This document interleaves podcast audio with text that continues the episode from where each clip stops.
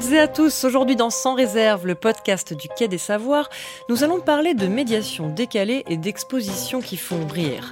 Des sciences, de la créativité, des histoires à partager, tout ça avec humour, c'est ce que va nous raconter mon invité. Directeur du Muséum d'histoire naturelle de Neuchâtel, Ludovic Magioni, bonjour. Bonjour. Véritable agitateur culturel, tu attaches une grande importance à la mise en scène et à la façon de raconter des histoires avec souvent décalage, humour et dérision. Nous en parlerons dans quelques instants. Et à mes côtés, comme toujours, Mariette Escalier et Lauriane Bissinguet. Bonjour à vous deux. Bonjour. Bonjour. Mariette nous parlera d'un format humoristique largement utilisé sur les réseaux sociaux et Lauriane de stand-up comédie. Mais je ne vous en dis pas plus, sans réserve les coulisses de la médiation culturelle. C'est parti! Alors pour illustrer des expositions décalées, j'ai eu un large choix avec le Muséum de Neuchâtel. Ludovic, j'aimerais euh, qu'on parle de l'exposition Manger, la mécanique du ventre, que vous avez proposée en 2017, si je ne me trompe pas, à vos publics. Mais d'abord, pour se mettre en appétit, écoutons un extrait issu d'une vidéo qui était présentée dans l'exposition. 100 000 milliards de bactéries, ne croyez pas que l'on au soir, soir au matin. On s'occupe de vos intestins. Alors, elle s'occupe de nos intestins. De, qui on parle? Mariette, Lauriane, une petite idée? Oh, De bactéries euh, soldats? Flore intestinale Oui, oui, oui. C'est exactement ça. En fait, cette chanson s'appelle Le chant révolutionnaire des bactéries. Oui, oui. Euh, vous pouvez d'ailleurs trouver le clip sur, euh, sur YouTube. Je vous invite vraiment à, aller l'écouter et surtout à la voir. Ça, ça, vaut le détour. C'est très drôle. Et du, du, coup, Ludovic, est-ce que tu peux nous en parler un peu Nous parler de cette exposition et puis spécifiquement donc, de cette vidéo qui l'a fait, comment ça a été fait? D'où vient cette idée? Oui, donc ça, c'est bon, une expo auquel moi j'ai participé euh, de très loin, parce que c'est le moment où je suis arrivé euh, en tant que nouveau directeur du Muséum de Neuchâtel. L'expo était déjà euh, quasi finie.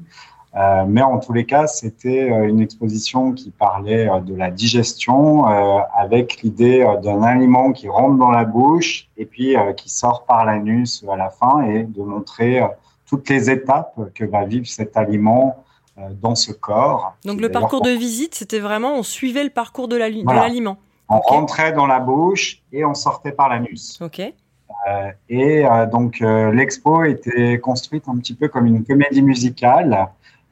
donc il y a une collaboration avec les petits chanteurs à la gueule de bois, qui sont un groupe d'artistes suisses local, avec qui donc on a travaillé pour écrire des chansons euh, et pour ponctuer en fait toute cette exposition euh, à différents moments. Et là, on est euh, au moment du microbiote, donc ce sujet qui est très d'actualité, sur lequel on est en train de découvrir plein de choses et qui est toujours difficile aussi un petit peu à expliquer. Bah, c'était une manière un petit peu originale de montrer cette symbiose entre bah, le corps de l'animal et ces autres animaux qui sont à l'intérieur du ventre. Donc on a du contenu qui reste euh, parfaitement cohérent d'un point de vue scientifique, mais on, l'aborde avec humour. Voilà, c'est ça. L'idée, c'est vraiment euh, d'essayer de décaler un tout petit peu euh, la manière de faire pour surprendre un petit peu nos visiteurs et puis qu'ils y prennent un petit peu de plaisir. Et avec la chanson, ce qui est bien aussi, c'est que les enfants, ils ont appris un petit peu toutes les chansons. Donc, en fait, sans qu'on leur mhm. demande de les apprendre, maintenant, ils savent très, très bien ce qu'est le microbiote ou ce qui est euh, d'autres choses euh, qui étaient présentées dans l'expo. C'est systématique dans toutes vos expos, ce genre de, dispositif? Alors, c'est pas forcément systématique, mais en tous les cas, si l'occasion se présente, euh, on essaye de, faire avec. Par exemple, là, dans les, dans les actualités du muséum, qu'est-ce que, qu'est-ce que vous avez en boîte? Donc là, la prochaine grande expo qu'on va ouvrir, elle s'appelle Emballe-moi. Euh, et donc, euh, ça sera au mois d'octobre.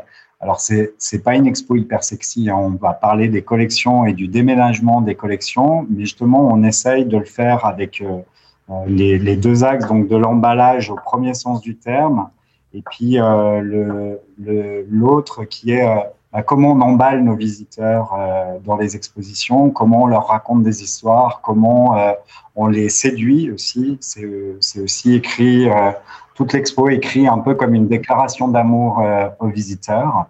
Donc, on va voir un petit peu comment ils le reçoivent. Et puis, il y a deux, trois petites choses à l'intérieur qui sont qui vont être assez, assez drôles, je pense. Et concrètement, alors, vous nous mettez l'eau à la bouche là. Qu'est-ce qui va être drôle?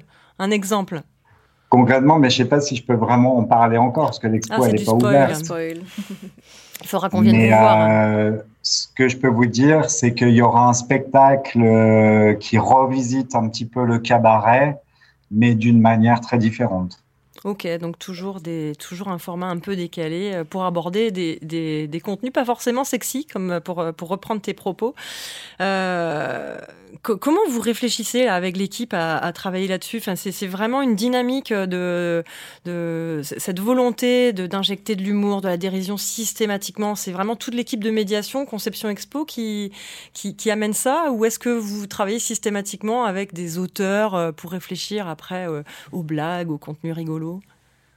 Oui, alors il n'y a, pas de recette parfaite hein, en fait. Hein. Il y a plein d'expériences différentes et de collaborations différentes euh, avec euh, des gens d'univers variés qui peuvent être euh, bah, soit des, chanteurs, là, comme les petits chanteurs à la gueule de bois, mm-hmm. soit des vidéastes, soit des artistes.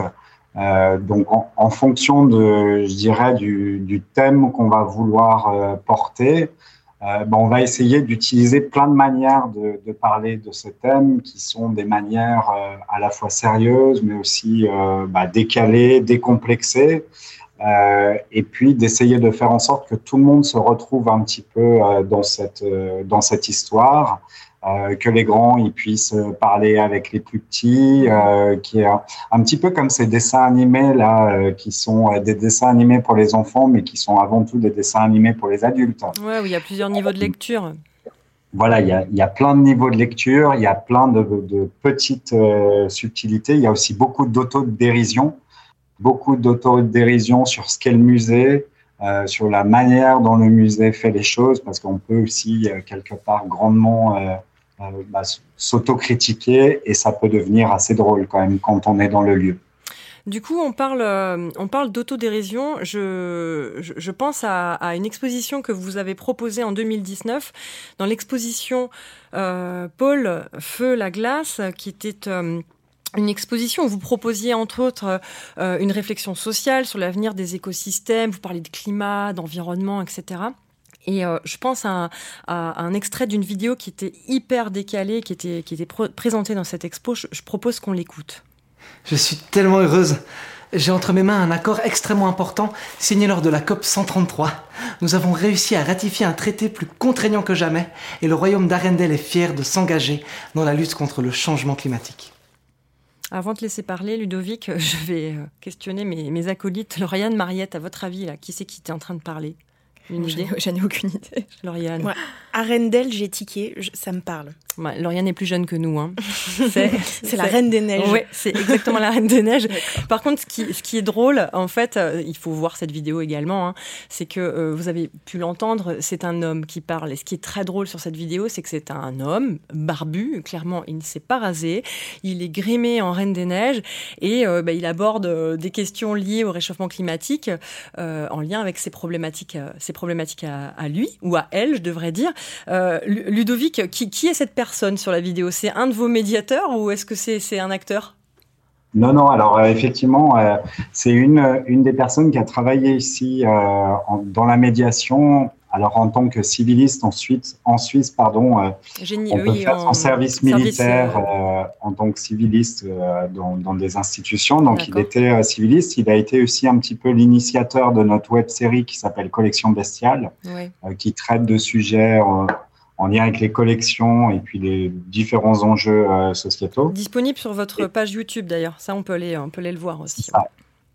Et puis euh, donc euh, bah voilà, il faisait ça et puis on faisait cette expo qui était quand même toujours très plombante parce que c'est aussi toujours ça un petit peu la problématique avec ces sujets, hein, c'est que ça, ça, reste quand même très dur. Lourd, ouais. Et bah, à un moment donné, c'est vrai que l'humour, pour parler de choses soit qui sont complexes soit qui sont difficilement entendables, de mettre un petit peu de distance, euh, de prendre de la dérision, euh, bah, ça permet aussi de, le voir d'une autre manière et quelque part euh, d'autoriser un dialogue entre les, les, visiteurs, les visiteuses qui sont là, beaucoup plus facilement que d'être dans quelque chose de, bah, de très froid ou de purement scientifique.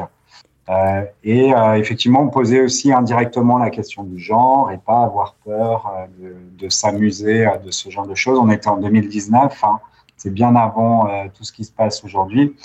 voilà, le musée, je pense, c'est aussi un endroit décomplexé dans lequel on peut se permettre de, faire des propositions qui sont un petit peu différentes, surprenantes. La surprise aussi, hein, ça participe aussi beaucoup à, tout ça.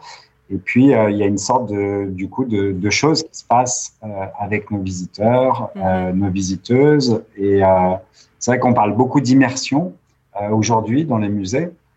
mais je pense que la, la, narration, le, les storytelling et la manière dont on raconte ces histoires, elle est partie intégrante de cette immersion. C'est pas forcément, je dirais, tout le temps l'immersion euh, dans une black box ou un white cube euh, avec une projection. Euh, non, non, là on est sur un détournement. Dans une histoire. On, est, on raconte une histoire en détournant un personnage populaire dans une vidéo. Et d'ailleurs, ça passe uniquement par des vidéos, des chansons, des choses très incarnées, ou vous investissez aussi des supports écrits? Je pense au cartel ou au titre de, de, des sections d'expo, par exemple. Oui, oui, alors bien sûr, on, tous les domaines sont investis, mais ils le sont tous un tout petit peu. Enfin, tout ça, c'est un grand équilibre, c'est une mhm. grande. Euh, alors, euh, par exemple, là, la, la, Reine des Neiges s'exprimait dans une salle qui s'appelait Capharnaüm organisé. Euh, donc, euh, tous les titres d'expo étaient écrits sur ces oppositions, avec l'idée que bah, cette grande organisation mondiale pour le changement climatique est hyper organisée mais c'est quand même un gros cafarnaum. Ah bah, euh, bah, bah, je rebondis, je propose qu'on écoute la suite de l'extrait parce que justement, la fin de l'extrait, alors c'est aussi pour le plaisir, hein, et puis pour prouver que Lauriane ne s'est pas trompée, c'était bien le Reine des Neiges. Euh, mais, mais on voit bien sur la fin de l'extrait que vous mettez en avant ces, ces, ces, ces contradictions en fait. C'est parti. Non. Non. Ça recommence. La tentation. Faut que je résiste. Ne pas utiliser de la glace pour me bâtir un palais. Non. Non. Ah, tant pis, laissez-moi construire une demeure digne de mon nom. Laissez-moi vivre mes paradoxes et chanter face à une foule en délire qui boit dans des verres en plastique avec une paille. Libéré, délivré, je ne recyclerai plus jamais. Merveilleux. Ça, je connais par contre. On va l'avoir dans la tête. vous allez l'avoir dans la tête jusqu'à ce soir. Euh, moi, j'ai quand même une question là. Euh, donc, on entend la Reine des Neiges qui, raconte, qui raconte quand même euh, des choses quand même assez rigolotes. On est dans un musée d'histoire naturelle. Comment tu fais pour convaincre les décisionnaires, les, les élus, les partenaires scientifiques? Enfin, un muséum, c'est tout ça quand même. Comment ça se passe? Eh bien, je dirais euh, que euh, bah, toutes ces choses-là sont découvertes le soir du vernissage. Hein, c'est un processus créatif, donc, euh, on, voilà, on le présente bah, à nos décisionnaires, à nos publics. Il y a un livre d'or, les gens peuvent s'exprimer par rapport par rapport à ça. on fait des enquêtes de public et globalement, on n'a aucun problème avec avec ce genre de choses. Et euh, quelque part, on remet aussi beaucoup d'humanité, j'ai l'impression, euh, avec ce type d'interaction, où au final, on aime tous quand même à un moment donné euh, faire un petit peu d'humour ou dans une soirée discuter de sujets qui peuvent être difficiles en mhm. prenant un peu de recul et en faisant une blague. donc, c'est vrai que dans les musées, c'est pas souvent le cas, mais pourquoi en fait on, on exclurait cette possibilité qui est euh, tout simplement un, une des caractéristiques des êtres humains. Donc, donc dans l'humour, vous vous mettez aucune limite. Il y a, même vis-à-vis des décisionnaires ou des, des, personnes à convaincre, il y a pas, euh, vous ne posez pas vous-même de limites ou personne ne vous pose de, de, de limites. En tous les cas, il n'y a pas de, il n'y a pas une injonction euh, en nous disant euh, ça c'est pas possible, ça c'est clair. Après, forcément, il y a de l'autocensure. Euh, ça c'est quand même, enfin, je pense que c'est normal, mais L'idée, c'est plutôt de s'amuser de ces contraintes pour voir comment on peut euh, les détourner et euh, justement en faire quelque chose de créatif qui va faire réagir euh, les publics ou qui va leur donner envie de faire quelque chose au service d'une thématique, de valeurs qui sont partagées par le muséum. C'est pas gratuit non plus tout ça en fait. Hein. Alors moi, je, rebondis quand même sur la, la question de Lauriane, euh, parce que euh, là, tu, nous parles de, bon, il n'y a pas de limite a priori. Enfin, vous vous en mettez vous-même, euh, euh mais, on parle quand même d'humour. Et, l'humour, c'est quand même particulier, c'est hyper référentiel. On, se marre entre amis, on, se marre avec nos amis. Quelque chose qui va nous faire rire nous ici en plateau fera pas forcément rire euh, d'autres personnes à côté. Donc, du coup, comment vous trouvez en fait cet équilibre-là? Parce que on parle d'émotion, oui, il y a des choses. Enfin, tu disais tout à l'heure que parfois ça fait pas rire, ça peut faire pleurer. Il y a quand même une émotion etc. Mais l'humour, ça touche autre chose. Comment tu fais pour, euh, pour, pour trouver cet équilibre-là avec tes équipes? Alors effectivement, euh, l'humour, c'est local, c'est contextuel et c'est pas toujours hein. facile euh, à exporter parce qu'on mhm. loue aussi nos expositions dans d'autres endroits. Là, par exemple, on va présenter une de nos expos à Bruxelles. Il y a des choses effectivement qui sont euh, de l'ordre de l'humour dedans et euh, bah, c'est pas forcément tout le temps facile euh, à aller présenter dans un autre pays. Donc ça, c'est vraiment aussi une, connivence qu'il y a et dans l'équipe et avec nos publics qui, qui ont les publics du musée, ils ont l'habitude quand même d'avoir un ton décalé au musée, donc ils s'attendent aussi à être surpris et à à ce qu'on joue un petit peu euh, avec eux et avec, euh, avec des codes euh, de l'humour. On l'a vu à l'instant, rire avec Elsa pour sensibiliser, Elsa de la Reine des Neiges, hein, pour sensibiliser au réchauffement climatique, c'est un bel exemple de détournement. On peut aussi détourner des outils du quotidien, et c'est ce que va nous raconter Mariette avec un format que j'affectionne beaucoup, notamment quand j'échange des textos avec, avec mes amis, le GIF, ou, le GIF d'ailleurs, je, je ne sais plus trop.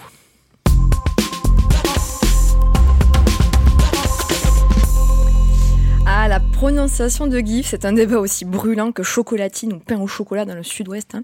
Et moi, personnellement, je dis GIF, mais les deux sont acceptés. Contrairement à chocolatine, qui est la seule bonne appellation, bien sûr.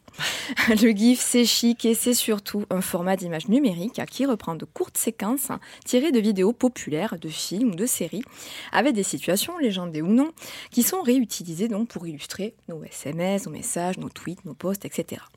Mais plus qu'une simple illustration, le GIF il permet surtout de donner une touche humoristique et décalée grâce à ce côté répétitif justement de la boucle animée. Musées et acteurs culturels ont flairé son potentiel de médiation et ont su s'en emparer sur leurs réseaux sociaux pour valoriser leur collection. Dans de nombreuses institutions, hein, comme la Tate Gallery ou euh, Gallica de la BNF, proposent ainsi à leur public de se réapproprier leurs œuvres en transformant dans leur visuel en GIF. Ils impliquent en fait leur public Tout à fait, c'est ça qui est super parce que ça permet du coup de créer vraiment un dialogue actif mhm. avec leur collection et quand parfois ce n'est pas même, enfin c'est carrément même une carte blanche qui est donnée à un créateur de contenu par une institution euh, comme Paris Musée avec Pamela Chougne c'est un pseudo bien sûr, dont je vous recommande le compte Coucou, tu veux voir mes gifs? Ou encore, j'adore cette Ou encore, ça peut être une campagne de communication très décalée, hein, comme lors de la toute récente réouverture du musée de Cluny, avec euh, Scorpion Dagger, l'artiste James Kerr, que vous connaissez peut-être. Hein, c'est un super Tumblr que je vous recommande également. Et figurez-vous qu'il existe même donc un concours annuel de fabrication de gifs culturels, le GIF It Up, dont l'objectif est d'inciter à la réutilisation donc créative hein, de patrimoine euh, culturel numérisé. et en termes de médiation, ça peut donner quoi? Alors, une opération en particulier a retenu euh, mon attention. Il s'agit d'un habitué de notre podcast, hein, le, musée Saint-Réon de Toulouse. Hein. Ah oui, on est MSR fan euh, ici au des Savoirs. Complètement. Donc, il a su se saisir de ce format pour challenger ses followers.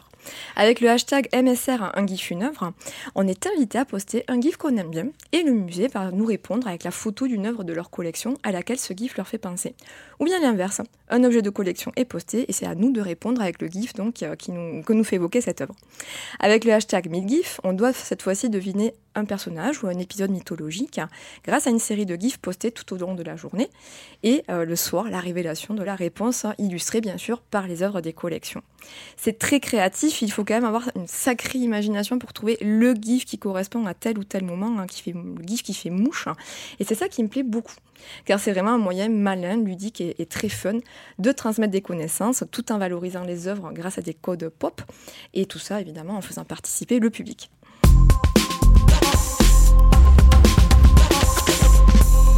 Merci Mariette. Ludovic, euh, est-ce que le muséum de Neuchâtel mène des, opérations humoristiques aussi sur les réseaux sociaux ou utilise les, gifs? Alors ça, effectivement, non, on n'a pas fait, mais euh, ça donne hyper envie. Ah. Euh, parce que quelque part, c'est vrai que c'est pareil, c'est du détournement en fait d'éléments culturels qui vont parler euh, au plus grand nombre. Donc c'est un peu comme la Reine des Neiges, c'est un peu euh, toutes ces toutes ces choses qui permettent de, de, faire réagir les visiteurs. Et je trouve ça vraiment hyper bien. Donc ça, ça donne vraiment envie. on n'a pas fait sur les réseaux effectivement de choses clairement orientées là-dessus, mais on fait pas non plus. Enfin, ne pensez pas qu'on fait des expos dont on se dit qu'elles vont être drôles avant de commencer à les faire. Hein. Il n'y a, a, pas d'injonction à l'humour, c'est des mm-hmm. choses qui arrivent Hein. Euh, c'est des choses qu'on se permet de faire. Euh, puis s'il n'y en a pas, euh, il n'y en a pas. Quoi. Ça fait quand même partie de votre patte, quoi. Ça fait partie de la. Le muséum de Neuchâtel est, est quand même connu pour ça, en tout cas du côté des, professionnels. Et d'ailleurs, ben, c'est une question que, que, je me posais, c'est est-ce que vos publics viennent spécifiquement quand même pour ça? Tu dis que tu dis que vous travaillez pas automatiquement à aller sur une expo euh, qui soit drôle. On est d'accord, vous travaillez d'abord sur des contenus, j'imagine bien. Mais quand même, est-ce que votre public, il s'y habitue pas un peu à tout ça? Est-ce qu'ils viennent pas spécialement pour ça? En tous les cas, ils viennent pour être surpris, ça c'est clair. Euh, ils, viennent pour, euh, pour que, ouais, pour être surpris, soit par une thématique, soit par la mise en scène, soit par la manière dont on va agencer les propos. Et euh, c'est sûr qu'il y, y, a quand même une attente euh, de ce point de vue-là. Et il y a une espèce de contrat euh, qui n'est pas signé, mais qui existe un petit peu euh, avec le public, effectivement. Et du coup, tu parlais tout à l'heure euh, d'études des publics que, que, vous menez de temps en temps, là, tu en as parlé. Est-ce que, euh, est que vous avez identifié des, des publics qui vont pas forcément en temps normal au musée? Est-ce que ça fait venir, par exemple, les, les, les 15-25, là, pour lesquels on, on essaye toujours de trouver des, des formes qui vont les mobiliser? Est-ce que vous le constatez, ça, ou pas? Les grandes questions. Bah, pas que les 15-25 d'ailleurs, hein, pas que les 15-25. Est-ce que tu est-ce que vous, est-ce que vous identifiez des, gens qui n'ont pas euh, forcément des pratiques culturelles régulières et qui viennent chez vous? Alors effectivement, euh, c'est des choses qui arrivent, mais ça, on arrive plutôt à les attraper quand on fait des événements et que ils en profitent au final pour aller euh, découvrir les expos. Et là, ils sont clairement surpris. D'accord, ils s'y attendaient pas. On observe quand même. alors bon, là, c'est pas quantifié, mais après l'organisation de nuit ou de choses comme ça, on observe clairement des visiteurs de cette typologie de public qui viennent dans le musée parce qu'ils ont été euh, assez surpris. Quand tu dis de nuit, tu parles de, de, nuit au musée, euh, c'est ça? La nuit des musées, euh, des événements particuliers. On fait aussi un bar bestial avec la salle de musique actuelle où là, le musée se transforme en, en, en salle de, de, musique actuelle pendant quelques heures. Puis à ce moment-là, tout le monde, tout le monde peut aller dans les expos c'est après ce type d'événement qu'effectivement, on mhm. voit qu'il y a certains visiteurs, des, plutôt des 18, 18 25 par là, qui reviennent parce qu'ils ne s'attendaient pas à voir euh, des choses comme ça super. Et euh, donc, Ludovic, tu es français, tu as travaillé euh, pendant un temps à la casemate à, Grenoble avant de, de t'installer à, Neuchâtel. Euh, quel regard tu as sur, sur les expos qu'on a en France? Il me semble qu'on n'a pas ce genre de proposition en France, je crois pas. Est-ce que tu en as déjà vu Oui, j'ai c'est toujours dur de répondre à cette question, mais j'en ai pas trop vu. Effectivement, euh, je pense qu'il y a quand même des tentatives. Bon, il y a eu, euh, mais je les ai pas forcément vues, mais les expos de la cité avec Titeuf, euh, ce ah genre de choses. Parce qu'il y avait quand même l'idée de de voir un petit peu comment euh, ces choses-là peuvent parler aux plus jeunes, mais c'était pour les plus jeunes. Euh, je pense que la, la, culture reste quand même tout le temps quelque chose d'assez sérieux. Euh, et peut-être il faut faire évoluer un petit peu les choses. Tu penses que ça euh, pourrait marcher en France? Enfin, Pourquoi, pourquoi est-ce qu'on n'en fait pas? En fait, euh, je, ben, je, vais prendre notre exemple. À chaque fois qu'on te voit ou qu'on voit tes collègues présenter euh, vos actions, vos expos, vos activités, on se dit tous c'est génial, et, mais on le fait pas. Alors la question c'est pourquoi, selon toi? Ben, moi, c'est ce que je vais vous retourner comme question. Qu'est-ce qui vous interdit de le faire? Alors, on me dit tout le temps, que c'est euh, bah, effectivement euh, les soit les directions politiques, etc. Mais au final. Est-ce que c'est les publics ou est-ce que c'est vraiment les directions? Tu vois, c'est ça la question. Est-ce que tu penses qu'un public français adhérerait à ce type de format? En tous les cas, je pense qu'il y a des expos du muséum. C'est pas moi qui ai initié euh, cette idée euh, d'humour hein, dans, le, dans les expos du muséum. C'est une continuité en fait. Hein, euh, euh, donc, il y a des expos qui ont été présentés en France et qui fonctionnent très bien en fait. Hein, donc, je pense qu'on reste quand même malgré tout très très sérieux face au savoir, face aux connaissances et que on a l'impression que euh, on est toujours un peu dans cette sacralisation mm. euh, de, de, ces savoirs. Mais quelque part, il faut se poser la question de se demander dans quelle mesure la désacralisation, elle permet pas de mieux prendre conscience mm-hmm. des enjeux que le fait de les sacraliser et au final de les éloigner de la compréhension. Euh, c'est pour ça que je, je, parlais aussi tout à l'heure un petit peu euh, d'humanité euh, ou du fait que, bah voilà, quand on fait un petit peu d'humour, tout le monde euh, peut euh, comprendre euh, un petit peu le sujet et, et peut avoir envie d'aller s'intéresser. Quand la Reine des Neiges, elle parle par exemple d'ateliers disruptifs, bon, on se marre. Euh, disruptif, ça parle pas forcément à tout le monde et à la fois ça parle quand même à pas mal de monde. Euh, et donc ça peut permettre comme ça de générer des discussions ça permet d'accrocher en fait. En question ces choses-là. La Reine des Neiges est un prétexte en fait pour aller après un peu plus loin. On sème une petite une petite graine. Ça permet de démocratiser la culture, si je te traduis. C'est tout à fait ça en fait. C'est euh, démocratiser, décomplexer aussi. Je pense que mhm. parler du musée décomplexé peut-être ou en tous les cas le fait de se dire mais en fait tous les on, on fait des expos multimédia, euh, on fait des expos euh, avec plusieurs manières de parler, mais l'humour est une manière comme, euh, comme tant d'autres. Donc, pourquoi euh, ne pas, pourquoi ne pas l'utiliser? Et est-ce que tu as des sources euh, d'inspiration côté musée, centre de sciences ou, ou autre d'ailleurs? C'est quoi tes sources d'inspiration? Alors, mes sources d'inspiration euh, bah, C'est beaucoup. En fait, moi, j'ai beaucoup de, de sources. Enfin, je vais beaucoup au théâtre, au cinéma. Euh, c'est ce genre de choses aussi qui me nourrissent euh, quand même en permanence. C'est vraiment quand même tout le temps l'histoire euh, de, de, de, vivre, de vivre quelque chose à un moment donné et de voir comment ce média exposition, parce que là on parle d'expo, euh, et ben, il peut permettre euh, cette aventure-là et le fait de, vraiment euh, avoir le sentiment de, vivre une petite aventure pendant un petit moment. Puis dans une aventure, il y a de l'action, euh, il y a de l'émotion, il y a des rires, il y a des pleurs, il y a des doutes. Euh, donc voilà, c'est en fait euh, les, les ressorts d'une histoire. Mhm. Merci Ludovic. Tu évoquais à l'instant le théâtre. Lauriane aujourd'hui a justement choisi de nous parler de stand-up comédie. C'est parti pour le Zoom sur Écosciences.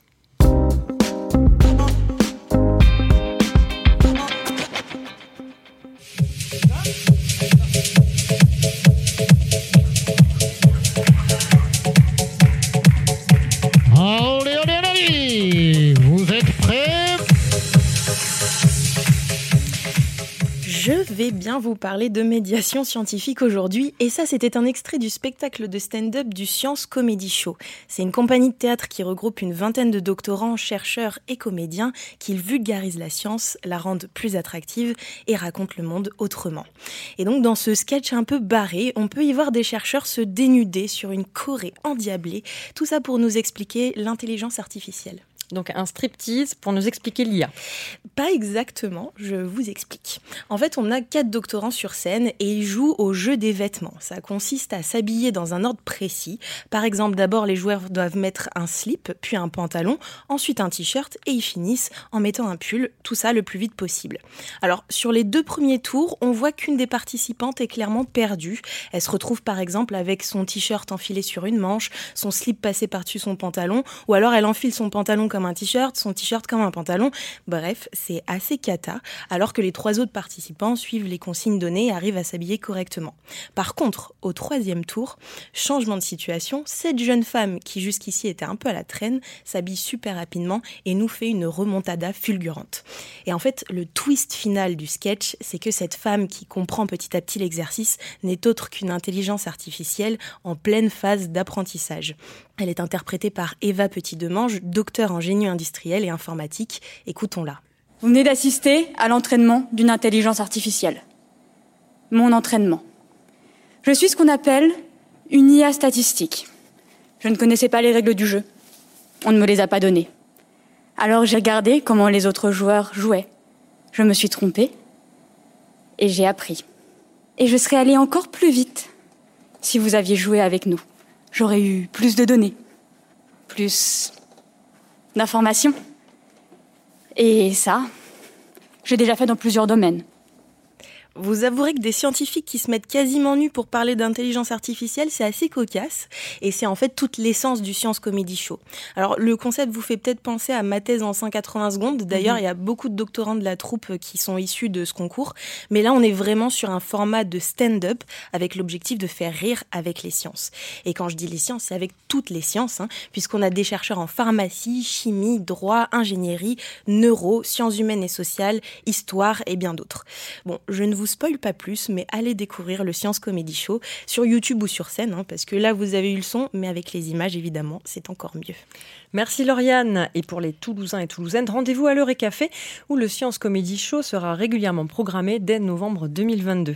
Mais avant ça, juste pour le plaisir, on se remet dans l'ambiance.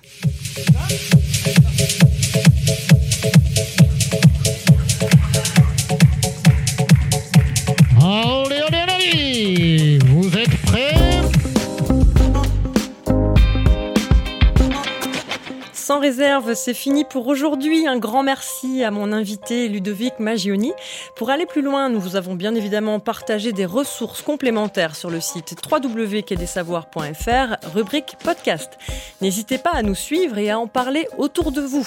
Faites du bruit, sans réserve. Une émission préparée et présentée par Marlène Stricot avec Mariette Escalier et Lauriane Bissinguet. Merci également à nos deux partenaires, Instant Science et Campus FM, où vous pouvez nous écouter à Toulouse le jeudi à 10 17h. À la prise de son, Laurent Codoul. Réalisation, Arnaud Maisonneuve. Une production qui a des savoirs. Je vous dis à très vite et surtout, restez curieux.